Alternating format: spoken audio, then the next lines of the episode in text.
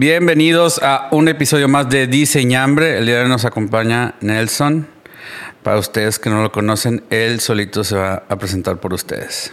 Ah, qué difícil, ¿no? Nelson Amaro, apellido. Eh, nací en México, nací en Matamoros, Tamaulipas. A los 18 años me voy a vivir a Estados Unidos. Eh, entonces soy mexicoamericano ahora. Bueno, supongo que siempre lo fui, ¿no? Con un poquito de herencia por parte de mi papá. Eh, diseñador gráfico autodidacta. Desde los 14 años de que, ah, ok, vamos a moverla al Photoshop a ver qué pasa. Y bueno, aquí seguimos. Todos empezamos a los 14 a moverle el Photoshop a ver qué pasa. Y aquí estamos. Que son 10 años, ¿no qué? 14 años después. Fíjale, es más joven de lo que creía. ¿Cuántos años tienes? 33. Ok. Entonces, autodidacta. Es correcto. ¿Cómo empezaste con tus primeros pininos de, en este mundo del diseño, creatividad, emprendedorismo, etcétera? Ah, pues mira, presuntamente, antes de tener un negocio de diseño, tenía un negocio de piratería. Entonces yo siempre andaba en foros, sabes, de software y juegos y cracks y demás. Y cada quien en su foro tenía al final, no sé, firma Nelson y su diseño que era su firma al final de cada post que hacían. Entonces fue de que, ok, yo, yo quiero tener mi propia firma. O sea, yo ni siquiera hago ningún aporte, pero pues si llego a comentar alguna vez me gustaría tener mi firma ahí. Entonces en ese momento no tenía ninguna noción de lo que era diseño, ni Photoshop, ni cómo funcionaba. Entonces yo busco tutorial para hacer firma de foros. Y ahí mismo en el foro había alguien que había subido entre los cracks de software este, un tutorial de cómo utilizar el Photoshop. Y fue de que, ok, vamos a descargar este software y luego pues seguir el tutorial de esta persona y bueno, pues empezamos con texto encima de imagen y luego transparencias y efectos y de ahí para, para lo que sigue. ¿Y cómo es una firma? De, de- Ah. no, no entiendo. Era como una portada, como un banner que tú ponías al final de tu aporte en un foro. Entonces era como una imagen de algo, una foto de perfil, un personaje con tu nick encima, con tu nombre del foro y ya, era un... ¿Y, y- y en qué foros era eso?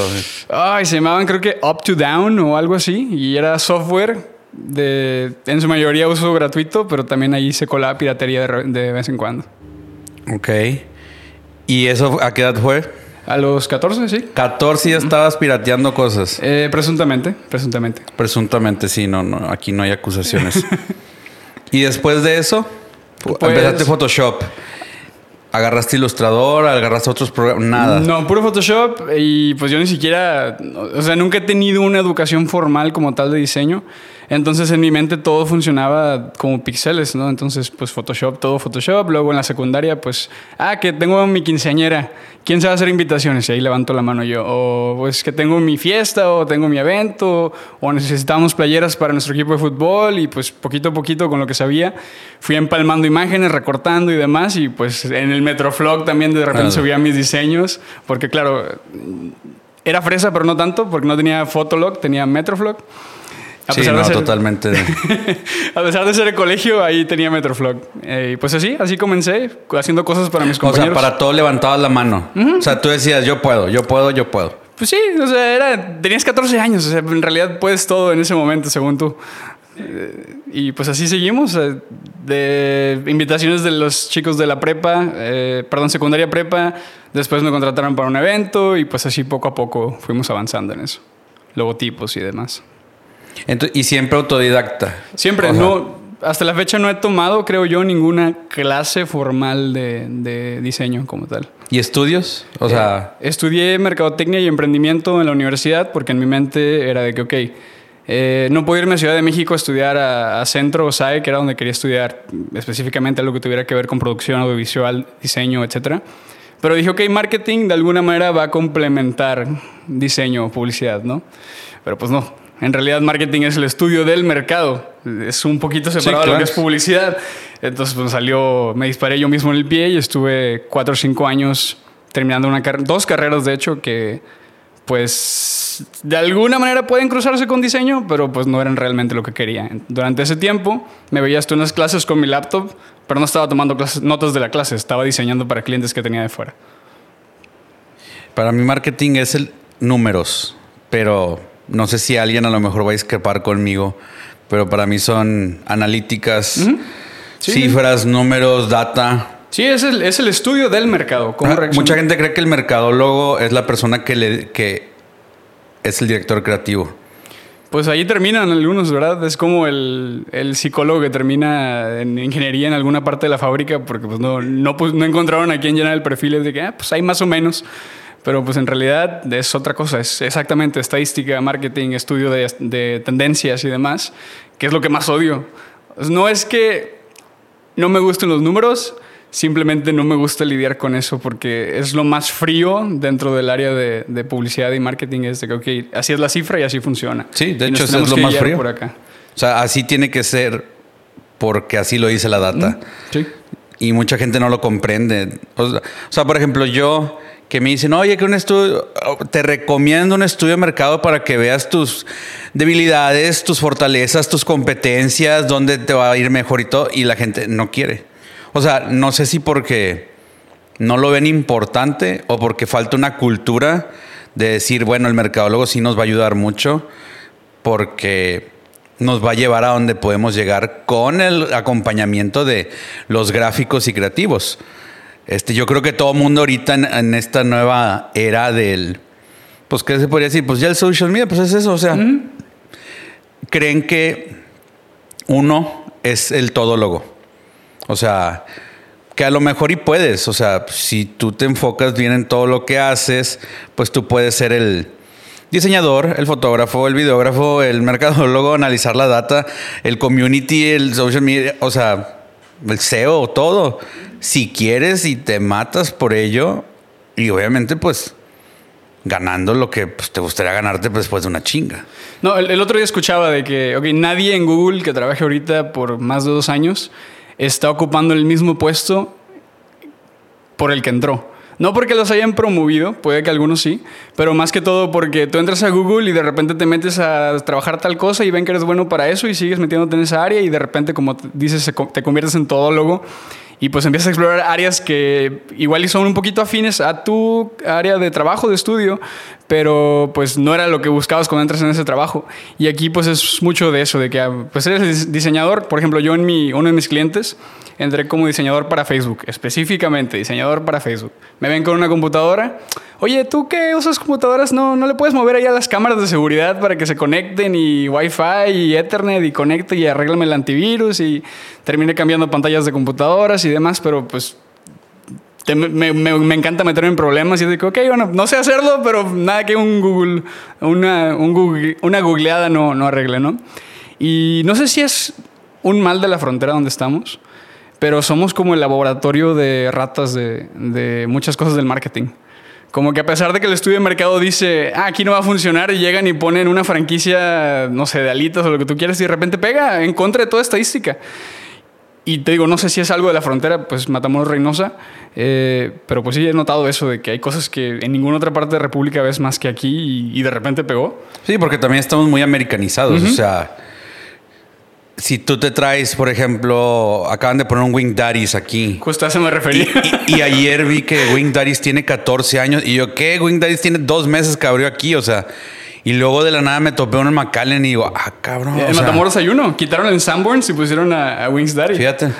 Y quitaron Sanborns también está medio difícil. O sea, entonces son cosas que yo siento que estamos muy, muy americanizados. Porque, por ejemplo, para mí, en lo personal, el diseño. O sea, cruzo para el otro lado y veo diseño y no se me hace bueno. O sea, veo cosas que digo, ¿cómo vendes? O sea, o por ejemplo, algo que me causa mucha impresión siempre es ver que, por ejemplo, los abogados, que todos tienen un eslogan, o, no sé cómo decirlo, o sea, We Fight for You y cosas así.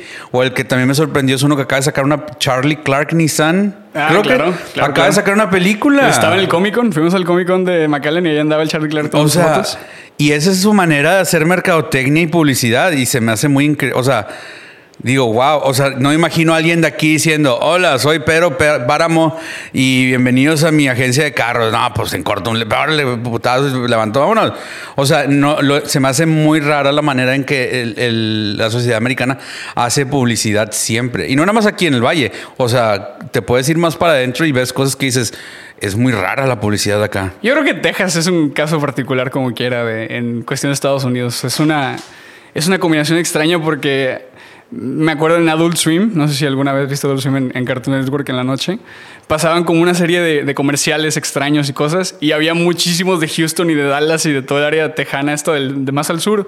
Entonces no me he puesto a explorar más allá, pero qué extraño que eran los de los compilados esos comerciales, de, de, los que son cercanos a, la frontera tejana, ¿no?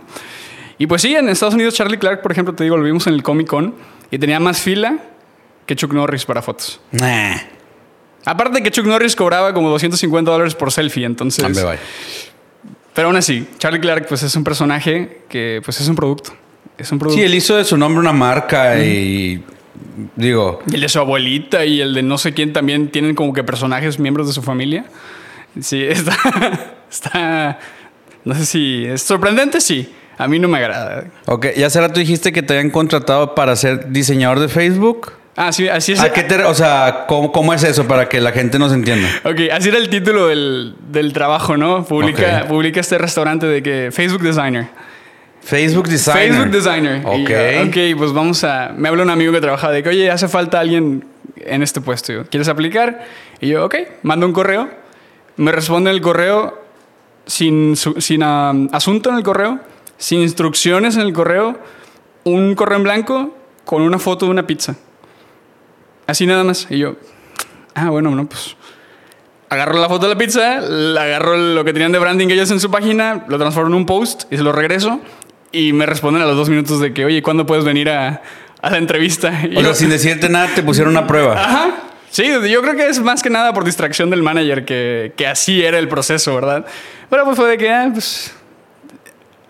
Él me dice, la velocidad con la que me respondiste con un resultado fue lo que me hizo decir, ah, esta persona vale la pena como para que trabaje con nosotros, porque no se tardó tres días ni me preguntó 15 cosas para llegar al resultado que yo esperaba. Entonces yo 10, 15 minutos le mando el diseño y al día siguiente yo estoy ahí entrevistándome de que, ok, específicamente qué es lo que buscas. Y dijo, ah, pues es que yo publicaba estas fotos en social media, en, en Facebook específicamente en ese momento, porque no tenía nada más. Y pues no encontraba la respuesta que quería, entonces necesito a alguien que haga algo con diseño, vamos a poner entrecomillado. Métele más diseño a. Métele más diseño, típico. Entonces así, así sucedió. Entonces lo más fuerte que haces es social media. O sea. Es lo que menos me gusta, pero es lo que más se hace porque es lo que más se consume. No, ahorita es lo que más se hace. O sea, de una imprenta no puedes. Eh, bueno, si la tuvieras tú, sí. Sí. Pero tú trabajando como imprenta, como diseñador, pues está. Es no sé, yo siento, no me gusta mucho social media porque si no le meten pauta, no le meten dinero atrás de la publicación que diseñas, eh, se puede perder en menos de un día. Sí, Trabajaste en ella horas y nadie la vio, o la vio muy poca gente, ¿no? Entonces es un poco triste, ¿no? De que si tú dejas algo tuyo en ese diseño, lo publicas y nadie lo ve o nadie reacciones de que, pues... Sí, yo creo que ahorita todo el mundo está enfocado en el social media, o sea, porque pues es eso. O sea, no sé qué otra área yo ahorita no conozco que todos los creativos ahorita estén metidos. O sea, creo que es eso. desarrollo de contenido tal cual. ¿Eso o NFTs? ¿NFTs ahorita? Yo creo que son las dos grandes de que gente quiere ese nivel de, contenido, producción. ok, explica qué es el NFT para los que no. Ok, NFT es en siglas es Non-Fungible Token, un token no fungible. La fungibilidad es la cualidad de algo para ser reemplazable. Entonces, no sé si viste John Wick. Ajá. O que ya ves que John Wick le, le destruyen su carro y luego lo repara otra vez en el mismo carro. La pregunta es, ¿sigue siendo el mismo carro a pesar de que lo destruyeron completamente y lo volvieron a reparar? Esa cualidad de ser reemplazable es la fungibilidad. Entonces, un token no fungible es como si tú tuvieras un certificado de autenticidad sobre algún asset digital. Entonces, si tú tienes un dibujo, un JPG, una imagen, y es un NFT, significa que a ese lo acompaña un certificado que autentica que hace auténtico ese, ese diseño y dice, este es el original, a pesar de que lo copien y lo peguen, nadie va a poder tener este certificado de autenticidad que yo tengo. O sea, es como si compro la caída de Edgar. Haz de cuenta. Que mil personas lo pueden tener, pero tú tienes ese certificado, ese, ese token de no fungibilidad. No es reemplazable este video, este es el único original. ¿Y cualquiera puede hacer NFTs? Ah, sí, Y no solamente tiene que ser arte o tiene que ser memes, puede ser un certificado de, universidad. Tu título puede ser un NFT, el título de tu carro, el, ah, ¿cómo se llama? ¿alguien puede comprar mi título universitario?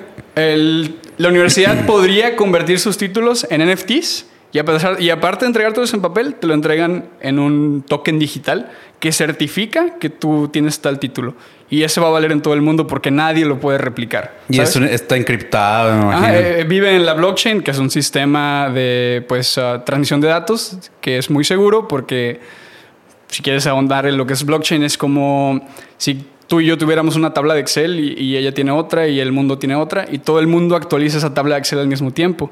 Entonces, mientras coincida ese dato en todas las tablas de Excel del mundo, el dato es verdadero. Si alguien intenta cambiarlo, se va a enfrentar a todos los demás que tienen estos datos, ¿no? Entonces es difícil de falsear. Porque es una base de datos global. conectada y descentralizada. No, no es una persona la que es dueña y cada persona que es parte de esta base de datos tiene una copia de la base de datos que certifica que es auténtico lo que está ahí. ¿Y tú estás en NFTs? Ah, en realidad metimos los pies un poquito, pero pues no, no es como que lo que hacemos ahorita. ¿Y qué es lo que hacen ahorita? Eh, pues en mi trabajo, social media, eh, tengo una tienda de stickers en Etsy, que son ilustraciones de cosas que me gustan. Y eh, en su momento estábamos trabajando con un sello discográfico, que por ejemplo canciones se convirtieron en NFTs y artes de los álbumes en NFTs. Y ahí es donde nos empezamos a meter un poquito en en esto del NFT y, diseño, digamos. Pero pues, en realidad fue, es, el hype del momento y ya pues, se acabó la pandemia, digamos. Y fue de que, ok, ya no tenemos tiempo para explorar más áreas, vamos a regresarnos a, los que sí, a lo que sí deja dinero inmediato. Y pues sí, así Vi hace poco que, perdón, creo que hackearon, algo así va la nota, hackearon a Bored Ape. En Instagram, si no me equivoco, no sé cómo estuvo el hackeo, pero que a el creador de Robot Chicken, este Seth. No sé cómo se llama, pero sí sé de quién hablas no me acuerdo el nombre. Seth Green, no. No me acuerdo. Pero que le robaron su NFT del Board Ape y él estaba haciendo una serie con el Board Ape. Ajá. O sea, ya estaba, ya habían empezado, ya estaban, ya estaba producida. Ya estaba lista, creo. Ajá. Y, y ahí que, o sea, ¿qué? Baila porque no tiene los derechos. Le robaron su cuenta. O sea, su cuenta con todo y certificado se lo llevaron. Entonces, en los términos y condiciones del NFT del chango ese, de esa, de esa ah, pieza de arte que es el chango, pues decía, tú como dueño de esto puedes utilizar con el fin que sea, comercial o personal, esta imagen del chango. Entonces esta persona dijo, ah, pues déjame hacer una serie, ya tengo el derecho sobre el personaje. Ya está la serie hecha, pero le roban ese derecho junto con toda su cuenta y pues no puede sacar la serie porque se lo pueden demandar porque ya no es dueño de. Pero si alguien lo demanda, ¿no saldría el culpable y se eh, empina solo? Pues es que sabemos quién es el culpable, porque como es una base de datos descentralizada, tú puedes ver directamente a dónde se fue el chango robado. Ah, ok. Pero pues no hay una legislación que pueda ayudarlo, porque esto está nuevo. Devuélveme mi chango, oblígame. Y, tú puedes ver, esta cuenta se lo llevó para esta cuenta y ahorita lo está vendiendo en no sé cuántos millones. Y podría, si ¿Y un Bored se vende así de caro? Eh, sí, sí, sí, sí. No sé cuántos millones, pero millones a veces. Creo que muchos artistas tienen Bored Apes. sí, fue un hype de que eran, no sé si 3 mil o 30 mil, así de que changos. Y pues de repente eh, se hicieron súper populares y todo el mundo quería uno. Hasta hicieron fiestas privadas de gente que tenía changos y demás. Yo vi en mi Instagram una persona que conozco que hizo langostas. Ese nunca lo he visto. sí, como langostas. ¿Conoces al gran chamaco?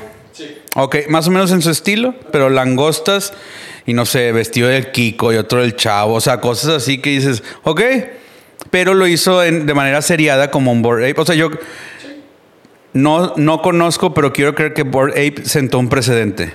No sé qué tiene el mundo cripto y blockchain con los changos, pero son bastante populares aparte de este board, hay, más. varios, sí, hay cientos, docenas. Imagino que hay un gorila y luego un chimpancé. Sí, yo, tengo un gorila de otra blockchain. Este, hay, hay, ah, no sé cómo se dice, ape en español. Supongo que es Chango, ¿no? Simio. Simio. es un sinónimo, ¿verdad? Simio no mata simio. Eh, Entonces, Donkey simio no mata simio. Entonces hay como que changos aburridos, simios aburridos, el ciberchango, el chango ángel. Hay, hay docenas de proyectos así. Que como dices, son seriados. Entonces lo que hacen estos diseñadores es generar una base de datos de atributos que se van combinando algorítmicamente para darte un chango nuevo cada vez que tú le pones ahí generar. O por ejemplo, yo que tomo fotos alimentos, yo puedo Vender unas fotos, unas enchiladas como NFT o algo. Sí, sí, sí. Este, amigas me han mandado de que, oye, chécate esta foto que se vendió en 4 mil dólares.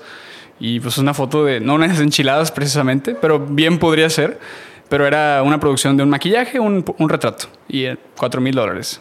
Bueno, en su momento, porque pues como es en cripto, va fluctuando, fluctuando el valor de, de lo que se compra ese, ese, NFT. O sea, ¿lo compras con bitcoins o algo así? ¿O eh, Ethereum? Ajá. Hay blockchains que son como estas bases de datos donde viven estos NFTs. Entonces puede ser Bitcoin, puede ser Ethereum, puede ser Solana. Y pues dependiendo de dónde lo compres, es la moneda que utilizas para comprarlo. Si lo compras en Ethereum, pues pagas con Ethereum. Si lo compras en Solana, pagas con Solana. O sea, se podría decir que un NFT tú lo compras y te puede servir a futuro como una Afore. O sea, o, tienes un guardadito ahí, ¿no? Eh, pues vale mientras alguien esté dispuesto a pagar lo que quieras que te paguen. Si no, nada más vale lo que tú creíste que valía y lo tienes. Entonces ahorita eh, creo que alguien compró el primer tweet que se hizo de Jack en tantos millones y lo intentó vender en subasta y le dieron 30 dólares o algo así. Entonces perdió millones de dólares simplemente porque pensó que esto iba a seguir valiendo en un futuro. Entonces, pues, desperdicio de dinero ahí. O sea, es un tiro, al aire. Sí, o sea, más allá del arte, sé que tiene valor aplicable, como lo que te decía el título de la universidad, del carro, de la casa, etcétera, para mostrar propiedad, para mostrar una certificación que tomaste que es irrevocable tuya, porque tú cuentas con este certificado que está en la base de datos descentralizada de que tú hiciste este curso o tú tienes esta propiedad y puede ser incluso una propiedad en, en, el metaverso si quieres, ¿no? Los NFTs ah, sí, van a ser propiedades del metaverso, tu ropa. Pues vi que Snoop Dogg tenía en el metaverso su terreno y que se quería ser su vecino que te costaba no sé cuánto. Ajá. Pero sí, pues, ni siquiera sabía que en el metaverso ya podías comprar terrenos. O sea, se me, se me hizo raro de que, ¿cómo? ya puedo comprar casa. Sí, puedes comprar una casa, puedes meterte a jugar en un casino en el metaverso, puedes perder tu casa en el metaverso, puede ser es como un mundo 2.0. ¿Puedo asaltar casas en el metaverso? No sé, la verdad. Hay diferentes metaversos, pero seguramente habrá, uno por ahí en la que sí puedes asaltar casas. Lo difícil sería robarte la autenticidad de lo que te está robando. Tienes que saltar a la persona en el mundo real, quitarle su cuenta y luego ya le puedes robar. Sí, para mí el metaverso perfecto sería la película de Ready Player One. Sí, o sea, haz de cuenta. Pero yo creo que es el ejemplo perfecto para que la gente entienda que es un metaverso. No sé si el, no el metaverso, metaverso perfecto, porque pues en Ready Player One, spoiler, este, veanla, está bien chida. Eh, Pero si le quieres explicar a alguien que es un metaverso, yo creo que ve la película, no te vas a quedar con dudas. Es correcto. Lo, que siga de historia, no lo peles. Entiende. O sea, los primeros minutos se explican, ah, mira, este es un metaverso. O sea. Sí, es el. Una capa más a tu mundo que vive en la realidad. No, y aparte, imagínate vivir ahí tantas horas. lo que asusta es que el mundo de Ready Player One estaba tan jodido que pues decidían escapar al metaverso para tener una vida digna. Y pues eso es lo que da miedo. Da miedo. el chavo vivía en una torre de, carros aplastados o no sé qué era. Sí. Y por ejemplo, hablas de, de los NFTs y que se compran con este cripto. ¿En cripto también estás involucrado? Sí. ¿En qué manera? Ah, pues tenía 80% de mis ahorros en cripto y el banco donde lo tenía se fue a la bancarrota. Entonces el 80% de mis ahorros están secuestrados hasta que se resuelva eso. ¿Y qué banco era? ¿Era un banco digital? Eh, o? Celsius se llama. ¿Cómo? Celsius. Celsius. ¿Y se declararon en bancarrota? Hace dos semanas y pues si no están en bancarrota no tienen liquidez, no tienen cómo pagarte tu depósito. Lo cual le podría pasar a cualquier banco. La diferencia es que al ser un banco tradicional versus uno digital o cripto, en un banco tradicional está protegido por el gobierno que tiene hasta, hasta 250 mil dólares de seguro si el banco llega a quebrar, te pueden reemplazar hasta 250 mil dólares de tu dinero, mientras que este otro banco, pues no tenía ese seguro.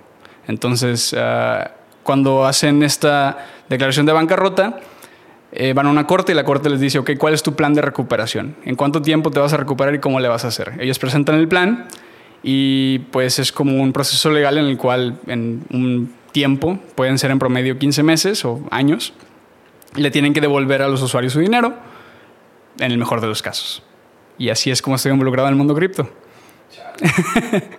Hay que tener cuidado, no metas dinero que no has, estés dispuesto a, perder. Porque ahorita es, puede ser una apuesta. Pero tampoco compré las que llaman shitcoins, o sea, no compré Doge, no compré de esas que salen de repente, o sea, compré Bitcoin, que es la madre de todas las criptomonedas. Y eh, técnicamente eso fue lo que perdí. Perdí Bitcoin, no perdí ninguna y Bitcoin también, o sea, entonces ellos perdieron porque Bitcoin se vino para abajo. Sí, el mercado del año antepasado, este año bajó 80%. Entonces, si este banco tenía sus fondos en Bitcoin, pues imagínate tener planes y de repente 80% de tu presupuesto se va. Y cuando el mercado baja, la gente empieza a sacar su dinero de los bancos. Entonces el banco pues tiene que responderles, ¿no? Tiene que darle su dinero de vuelta. Pero cuando son todos los que quieren hacer eso, pues el banco se queda sin liquidez y, eso pasa. ¿Y en cuánto está un Bitcoin ahorita? 22 mil dólares. 22 mil dólares. ¿Y estaba en su mejor momento? 67 mil dólares. 67. Estamos hablando de 45. 45 mil dólares de diferencia. 45 mil dólares de diferencia. Casi un millón de pesos de diferencia. ¿Y ¿Por qué? Ah, ¿Alguien sabe? Pues es difícil decir una cosa que, que sea el porqué. Elon Musk. Podría ser, tiene bastante influencia sobre, sobre el mundo cripto. Digo, dijo que iba a comprar Twitter y luego dijo que siempre no, ya lo están demandando porque no puede andar haciendo eso. Movió el mercado de manera masiva y pues Twitter fue de que nada más nos hiciste daño, tienes que responder por eso. En cripto, pues es un poquito más difícil porque no hay una sola entidad que lo controle, pero eh, pues por ejemplo, si alguien tan grande como un banco Celsius, de los más grandes del mundo, bueno, no es un banco, es una institución, este, va a bancarrota, significa que pues gran parte de la reserva de Bitcoin o de criptomonedas que ellos tenían, pues este, no es accesible o la gente lo está vendiendo, lo está sacando y demás, y eso mueve el mercado, quieras o no. ¿Y, pues no se veía venir eso de Celsius? Eh, pues es que no hay manera de, de time the market, de saber cuándo van a pasar las cosas. Entonces, pues igual y sí. O sea, sí se pudo haber visto venir de que, ok, ofrecemos 6% ah, de interés anual sobre tu, tu, Bitcoin. Es lo que ofrecían ellos, por eso yo puse mi, mi, dinero ahí.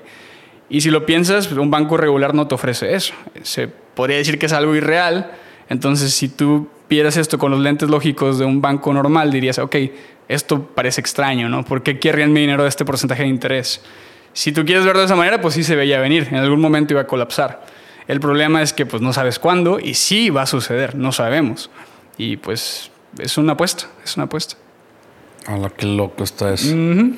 ¿Y aún así recomiendas que la gente compre? Sí, pero... Eh, pero no en Celsius, ¿verdad? No, no, el Celsius, no lo compraba. Yo compraba en Cash App y luego lo mandaba... A... Ah, tú lo almacenabas en... Ajá. Entonces yo recomiendo, sigan comprando sus criptos en donde ustedes quieran pero en lugar de almacenarlas en un criptobanco, eh, hay unas cosas que se llaman cold wallets, billeteras frías, que son básicamente como un dispositivo fuera de línea que se conecta para que tú transfieras tu cripto a este dispositivo y solamente tú tengas acceso a él.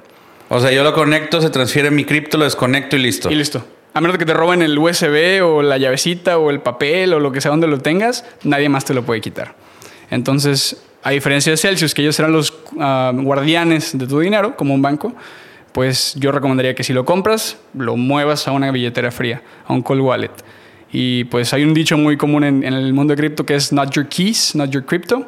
No tienes tú las llaves, pues no es tu dinero. Entonces, bueno, lección aprendida. nueve años de ahorros se me fueron, 80% de nueve años de ahorros se fueron ahí.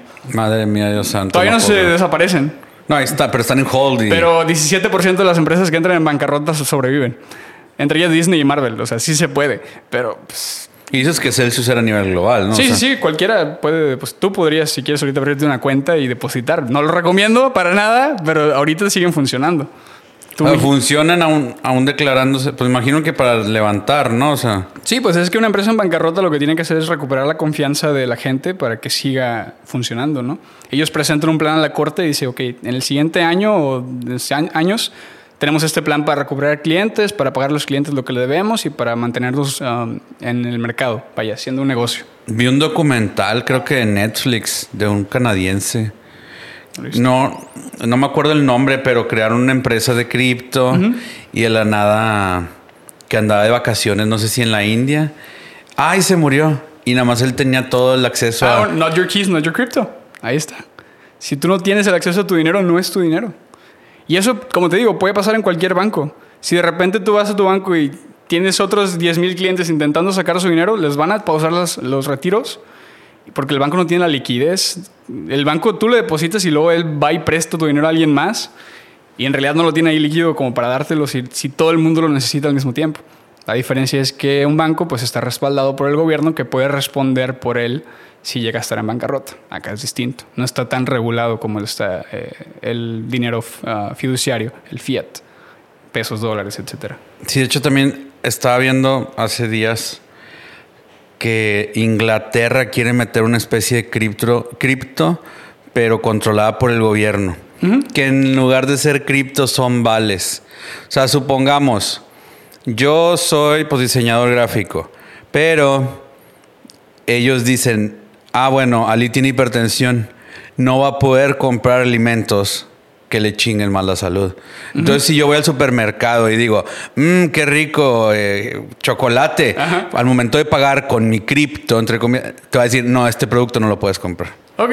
Entonces, pues la gente está de que, oye, yo quiero mi dinero táctil, o sea, palpable, porque el otro me estás dando cosas que ni siquiera voy a poder usarlo en cosas que yo quiero. O de que, no sé, a lo mejor si eres un alcohólico, pues ya, nunca vas a poder volver a comprar un pisto si, si te dan ese tipo de dinero. Que sucede en Estados Unidos eh, pues la gente que tiene estampillas, ¿no? Apoyo del gobierno para comprar comida. comida. Se los dan en forma de, tarjeta que ellos van y solamente ciertos productos del Walmart, del HEB, donde se acepten, pueden ser comprados por esas estampillas. Pero, pues hay gente que se para fuera del HEB y te dice, ok, este, yo te compro tu mandado y tú dame ese dinero en efectivo a mí. Y pues ahí ya vencen al sistema porque de cierta manera pues están intercambiando su dinero electrónico por dinero real, dinero líquido que pueden usarse en gastar, que pueden gastarlo en pues tú dices cerveza o lo que sea, que pues no es bueno para su salud. El gobierno no quiere que compren ese tipo de cosas. Y pues sucede. Y con este tipo de vales estás de cierta manera venciendo ese sistema porque solamente Ali tiene acceso al vale Ali. Ajá. Y pues es más es contrapropósito de lo que es cripto, que es descentralización. Este caso es paternalismo y centralización. Que tiene su valor, claro que tiene su valor, pero pues no es lo que se buscó desde la visión inicial de, la creación de la Bitcoin, ¿no? que era el, un mundo donde no exista una persona que pueda mover el mercado de esa manera o controlarlo de esa manera. Ok, y si yo quisiera ahorita comprar una cripto ¿Qué es lo mejor que hay para comprar en, en cripto? Hablando de estar eh, en México. O, o sea, yo me meto que a Cash App, dices. Cash App no lo puedes usar tú, por ejemplo. Ok. Entonces, uh, Bitso. Bitso, por sí. Bitso es mexicana, bitso.com. Eh, Binance, binance.com.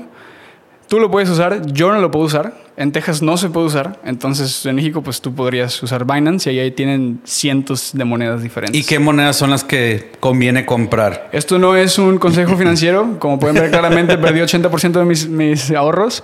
Eh, pero yo me iría por lo que más tiempo, por lo que ha pasado la prueba del tiempo. ¿Cuáles son las monedas que más tiempo han sobrevivido y se ve una tendencia alcista? Bitcoin, Ethereum, y no, no, me atrevo a decir otra. Esos son los que ahorita podría recomendar, aunque esto no es un consejo, lo repito. Bitcoin y Ethereum. ¿Y si quisiera comprar Doge? Pues este es como ir a un casino. Es como ir a un casino el Dogecoin. Dogecoin. Dogecoin. Que esa es la que Elon Musk dijo. Pero nunca subió, sí. Sí, subió hasta 98 centavos o algo así. ¿Es mucho 98 centavos? Estaba en como que una milésima de centavo en su momento. O sea, tú comprabas un dólar en ese momento, tienes 9.8 millones en ese momento que estuvo en su pico. A la. Pero pues patinarle, como te digo, es difícil saber cuándo va a subir o va a bajar. Pero eh, se producen cada 10 minutos no sé cuántos miles de Dogecoins nuevas. Y no tiene límite. Entonces, pues tu dinero se está... Es muy fácil de minar entonces. Sí, facilísimo. ¿Y un Bitcoin de minar? Eh, cada 10 minutos... Perdón, cada, cada minuto es Dogecoin, cada 10 minutos es Bitcoin. Ok. Entonces, pero Bitcoin tiene un límite. Cada 10 minutos globalmente sale un Bitcoin. No uno, ahorita son 6.25 creo. 6.25 Bitcoins cada, 10 minutos. del mundo. Sí. O sea, nada más 6 cada 10 minutos alrededor del mundo. Ajá. Si de repente alguien empieza a minar y lo hace en 3 minutos el protocolo de Bitcoin ajusta su dificultad a tal manera que otra vez sean 10 minutos el, tiempo que en promedio te va a tomar. Como la historia, no sé si la viste, que aquí en México, no sé si fue en San Luis, que en un Conalep conectaron todas las compus para minar. Pero nunca le vas a ganar a los grandes granjas de... me imagino que pues, se dieron cuenta por el exceso de luz que estaban consumiendo, no sé, porque... Sí, sí, sí. Digo, también puedes minar otras cosas, no precisamente Bitcoin. Pero pues Sí, es un... Eh, Bitcoin funciona con algo que se llama Proof of Work. Entonces necesitas tener cosas working, en este caso computadoras. Hay otras criptomonedas. Y no cualquier compu, o sea. O sea, sí, pero pues estás compitiendo contra el que tiene sus tarjetas gráficas de 8 gigabytes corriendo en su casa conectadas a, a otras, otros, otras 8 tarjetas. Entonces, pues es tu poder de procesamiento contra esta otra persona. Eh, pues puede ser que tú ganes, pero pues es, es raro. Es raro que tú, tú puedas minar. Eh, imagínate, tú en tu compu, en tu casa minas, ganas ese bloque de 10 minutos y te dan 6.25 bitcoins a ti. Son, ahorita son 120 mil dólares. Bueno, 100, 130, 130 mil dólares, ponle. Entonces, pues sí está bastante competido eso. O sea, sería rarísimo que. Pero ocuparías un hay posibilidad de que tú con tu celular este, mines ese bloque. Existe la posibilidad, pero pues es matemáticamente muy improbable que, El que vi hace poco que supe que conocidos compran unos que se llaman panales, que es una antena que pones encima de tu casa en forma de panal.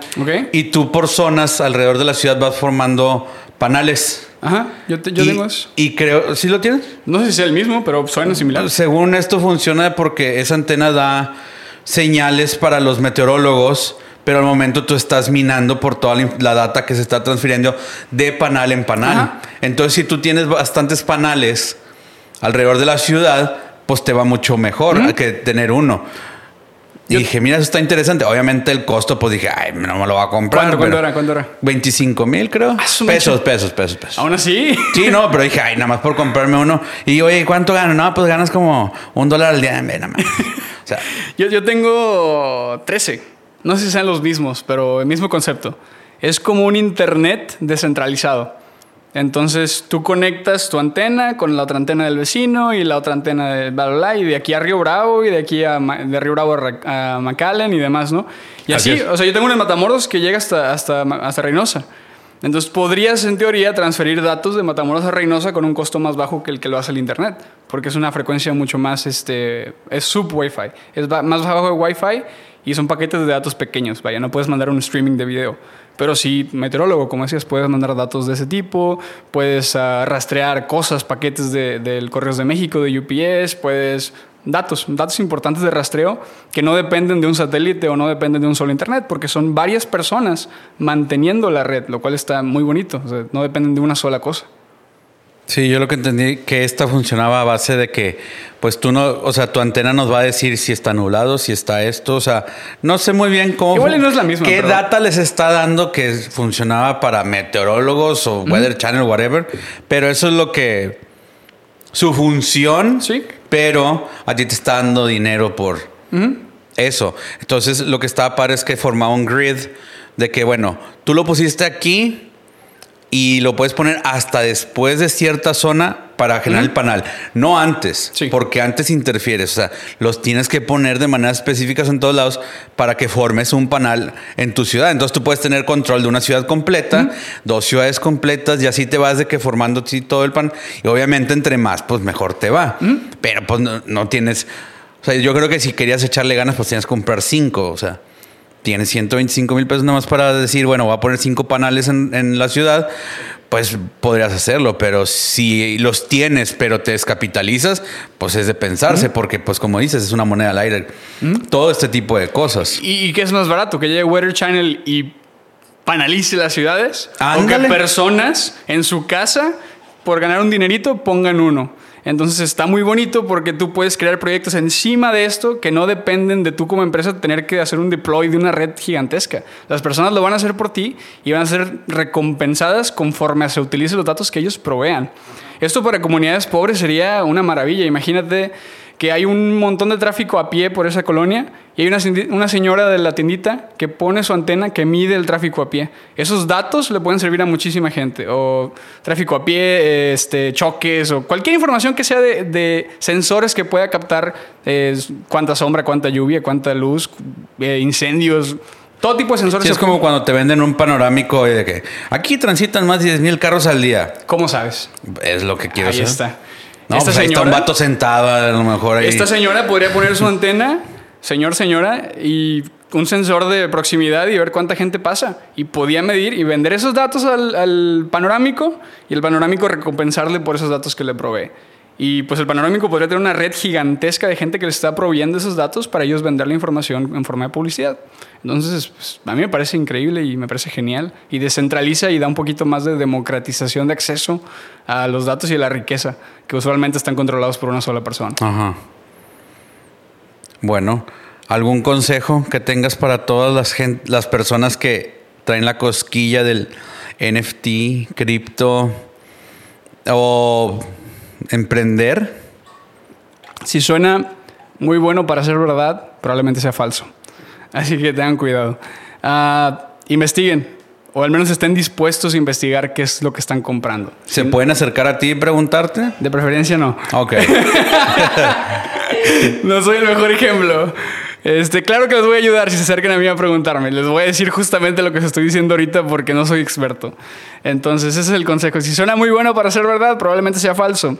Si no están dispuestos a investigar o aprender cómo funciona, ni se metan, porque pues es como meterte a jugar un torneo de póker y no saber eh, qué es un par. Ah, y pues no metas dinero que no estés dispuesto a perder. Creo que sería el último consejo. En cuestión de emprendimiento es un poquito distinto, porque depende más de tu esfuerzo, entre otras cosas, porque pues hay condiciones materiales que nos rodean que no tenemos control. Llega Telmex y te pone 40 panales y qué haces, ¿verdad? En cuestión de emprendimiento es un poquito distinto porque depende un poquito más de ti que una antena que pones en tu casa que requiere cero esfuerzo más que la instalación. Ser CryptoHead no es emprender, ¿verdad? Depende de qué hagas. O sea, si tú eres el artista de NFTs, si tú creas los 4000 assets y luego haces 100.000 este, uh, NFTs y los vendes, genial. O sea, es un esfuerzo titánico, estoy seguro. Entonces emprendiste de cierta manera.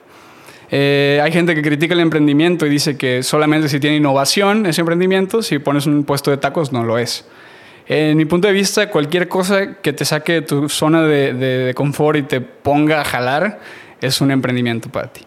Entonces, pues ser CryptoHead, si le vas a dedicar día tras día, estar ahí como un trabajo pegado de 8, a, de 8 de la mañana a 8 de la noche, o 24 horas porque el mercado cripto no cierra, puede ser tu emprendimiento. Hay gente que se la vive cambiando criptos y con eso saca su quincena. Pero está dedicada a eso. Ser emprendedor sería contratar 3, 4 minions y que te ayuden a hacer todo el NFT que quieres. Ah, pues le estás pagando. No sé. Pero ya no es tu autoría. O sea, no importa. O sea, no importa, no importa. Pero. No sé, me parece una posición difícil. Para empezar, Minion se me hace una palabra un poquito ofensiva, ¿verdad? Este. Podría funcionar, digo, podría ser. Algo, algo hay de emprendimiento, de emprendedor en ti o emprendedora en ti. Eh, si te funciona, dale, pero pues siempre recuerda dar un trabajo digno a las personas que te están apoyando y un sueldo digno también y que los se sientan dignificados con lo que hacen. Porque luego terminas haciendo social media que se va en un minuto y no te sientes dignificado ni identificado en lo que haces, ¿no? Y tienes que buscar otras cosas como ser CryptoHead o, hacer otras cosas que en un poquito más te entregas algo de ti, te representan en el resultado, ¿no? Pero pues sí, así esos son los consejos si es que suenan como consejos. Muy bien. ¿Tus redes sociales? Eh, Nel Perro, N-E-L-P-R-R-X en Twitter, en Instagram y en Reddit y ya. Y ya, en realidad te digo, no he actualizado el portafolio en dos años, pero ahí andamos. Bueno, muchas gracias. A ti. Nos vemos a la próxima. A ver con qué tema le salimos esta vez. Estoy seguro que va a haber algo nuevo. Siempre estoy buscando algo nuevo. Muy bien. Gracias. Nos vemos.